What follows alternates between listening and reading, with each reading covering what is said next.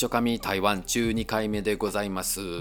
いつもね台湾のことを話さなあかんなと思いながらもなかなかねネタが尽きてしまうんやないかという恐れがあってですね今回はフランス語のことについて話していきたいと思います。全然関係あらへんやんと思うかもしれないんですけれどもというのもね強引にまあ結びつけるとすれば台湾でねフランス語勉強しているっていう人に会うことが多いんですよ。まあまあ自分の周りだけなんかなそれは分からんのですけれどもね。そう思ったきっかけというのも以前前台北で多言語交換っていうなんかイベントがあってそれ毎週やってたけど今はコロナの影響でやってるかどうかは分からんのんですけれどもね。あのそれに参加させてもろたことがあってそれってこのカフェの中でなんかワンドリンクかなんか料金払ったら参加できるやつで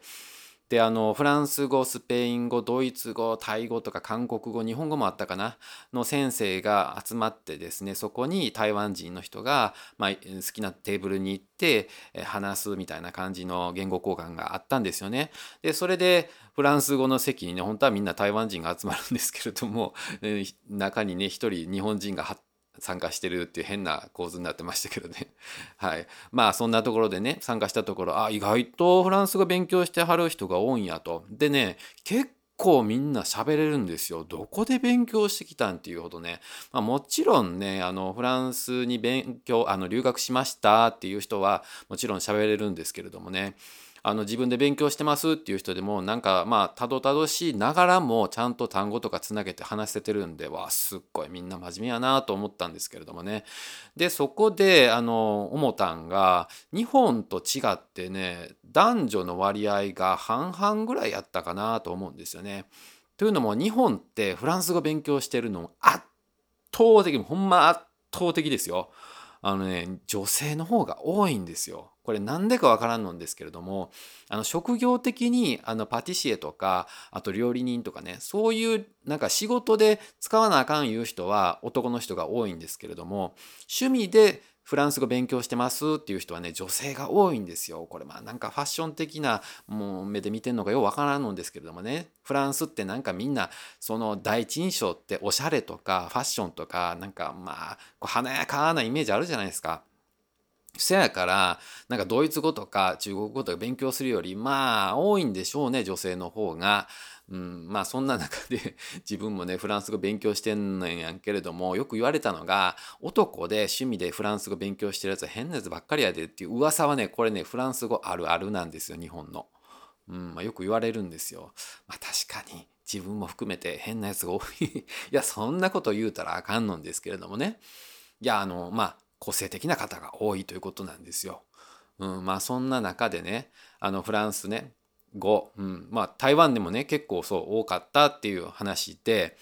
でねあのフランス語のレベルをその見極めるところでね意外と分かってしまうのが、まあ、もちろんねその流暢に喋れるかとか要単語知ってるかとか、まあ、そういうのあると思うんですけれども他にね分かりやすいのが R の発音だったりするんですよね。あのどんだけ勉強座学で勉強してたとしてもやっぱりその発音とかって、うん、実際のね話して聞いてその聞く力があったりしないとなかなか上達せんのんですよね。これもある程度のセンスがないとあのやっぱり伸びんのんですよ。うん、その中でそのね R の発音ってやっぱりすごいフランスの語の中でも特徴的やからそれができるかできないかであこの人はできるやつやな なんて、まあ、どういう目線で見てんねんって感じかもしれないんですけどもね。というのもね自分があのフランスで語学学校行ってあの勉強してる時にね、まあ、そこはフランス語でフランス語を教える、まあ、学校やったんですけれども月に1回クラス分けのテストがあるわけなんですよ。で成績良かったらどんどん上に上がっていくんですけれどもね、まあ、その中でも一番上のクラス最後に残ったんはアジア人自分一人だけやったっていうね。まあ自慢してますけれどもね、うん、まあそんな感じでねそのクラス行ってた時に君 R の発音上手やなみたいなそんな大阪弁やないですけれども、まあ、そんなことを言われたんですよ。まあそんなことで舞い上がってるわけなんですけれどもね まあそういうわけはないんですけれども比較的 R の発音がいいとはまあ言われてる方です。うんまあ、そんな自分から言うとねちょっとねやっぱり台湾の人は R の発音強すぎるんじゃないかなっていうのはありますね。あのあのよく言われるのがあのうがいするみたいな感じの音って言うんですよね。あのゴーっていう音ね。もうそんな強くはないんですよ。台湾の人はねどっちかっていうと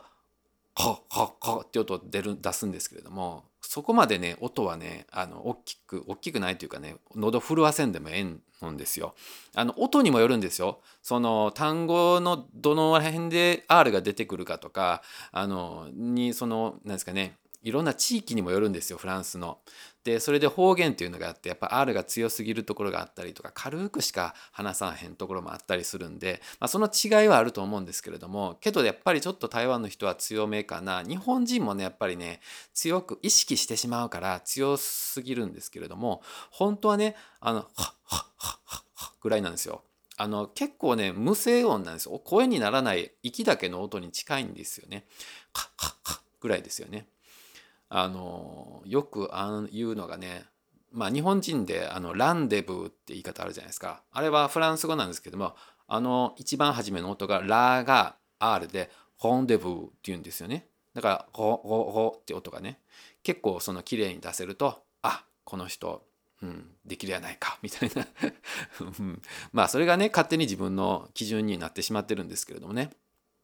でねやっぱりね日本人の中でも結構フランス語誤解されるのが英語と近いんやないかだから自分たちも英語ね、まあ、今は小学校高学年とかからでも勉強するんかな、まあ、そうやって、まあ、合計10年以上ねえー、まあ、大学も含めてですけれども勉強してるからある程度フランス語わかるんやないかと思うかもしれないんですよ。もちろんね。あのフランス語と英語似てる単語あるんですよ。でももともとで言うとあのねフランス語ってラテン語系やったかな？忘れたんですけれども、うん、ちょっとね英語とドイツ語は近いけれどもフランス語と英語は全然違うんですよ。でどっちかっていうとイタリア語とかスペイン語が近いのであのまあ分からんことはないけどスペイン語とかイタリア語の単語いくつか分かるのはあります。で文章を見てても大体こういうことを話してんちゃうんやろかっていうのは、うん、分かってしまうんですよね。だからまあ一緒に勉強するんやったらスペイン語とフランス語勉強するとかの方が、うん、進歩は早いのかな気もという気もするんですけれども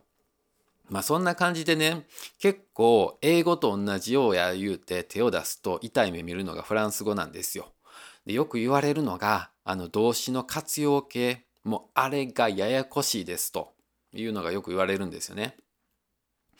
あの私は、えー、あなたは彼はあなた方は、えー、私たちは、えー、彼らはみたいなんで、えっ、とまあ、活用するわけなんですよ。日本語の動詞にもね活用するのがあるみたいに。うん、それでねそのいろんな活用形があって例外があったりしてでさらにですよ。よく言われるのがあの名詞の男性名詞女性名詞、うん、あるんですよね。あのまあよく言うのが太は太陽太陽あのさんですよね。えー、これはソレイユっていうんですけれどもこれは男性なんですけれどもえっ、ー、とラリュンヌ。これは月ですよね。これは女性なんですよ。これはイメージ的に月の方が女性やななんていう思ってるかもしれないんですけれどもみんなそんな感じで名詞を見てたらねいやいやこれも男性にも見えるし女性にも思えるなみたいなことになってくるのである程度のねこれ法則性があるみたいなんですけれどもけれどもやっぱりほとんどはね覚えなあかんのんですよ。うん、でねこれね中国語ではあの男性女性って言わないんですよ。陽性陰性って言うんですよ。なんかこのコロナの時期に陽性陰性って言うとなんかねちょっと、うん、まあなんかいい感じに聞こえないんですけれどもねあの陰と陽なんですよね。で陽があの男性名詞のことで陰が女性名詞なんですよ。まあこれなんでこうなったのかよくわからんのんですけれどもこれってで友達にフランス語やってる友達に聞いたところ、うん、まあ友達もね別にその言語学をやってるわけじゃないからその詳しい理由はわからないけれども感覚的にその名詞に対して男性女性という感覚はなんかちょっとおかしい風に感じると。あの何て言うんですか、まあ、中国語で言うたら男心入信とかって言わないのかと男性女性とは言わないのかっていうのか思ったけれどもいやそんな言い方はちょっとなんか違和感があるなっていうので陽性陰性っていうらしいんですよね。これが不思議なとこなんですよ。どうですか？皆さんちゃんと中国語台湾に関係あることをつなげてきたでしょ？はい、えー、というわけでねあの皆さんも是非ともねあのだから台湾でフランス語勉強するっていうのは別に全然おかしいことやないと思うんですよ。だからまあ台湾住んではる人もねあの日本に住んではる人もあの、まあ中、あのフランス語ですけれどもいかがでしょうか？